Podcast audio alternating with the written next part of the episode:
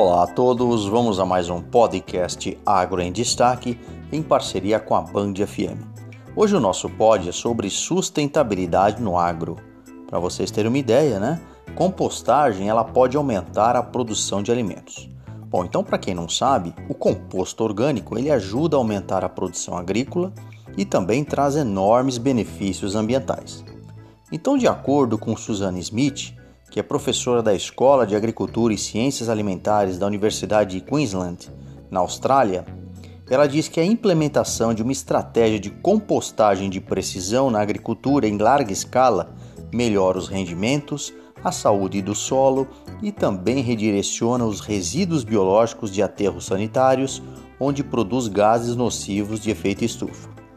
Ou seja, ao invés de depender apenas de fertilizantes minerais, a estratégia de compostagem de precisão é complementar o tipo certo de composto com nutrientes de acordo com as necessidades do solo e das culturas agrícolas.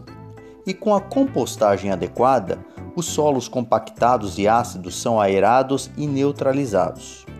Como resultado disso, podem reter mais água, promover o crescimento das raízes e alimentar os organismos que mantêm os solos e as plantações saudáveis. Vale destacar que o solo desempenha um papel fundamental na segurança alimentar global e atualmente 30% das terras agrícolas do mundo são classificadas como degradadas. Pensando em números, a compostagem de precisão poderia aumentar a produção global anual dos principais grãos em 96 milhões de toneladas. E outro fato importante também reflete na redução de milhões de toneladas de resíduos biológicos que acabam em aterros a cada ano, onde produzem enormes quantidades de gases de efeito estufa que podem ser evitados.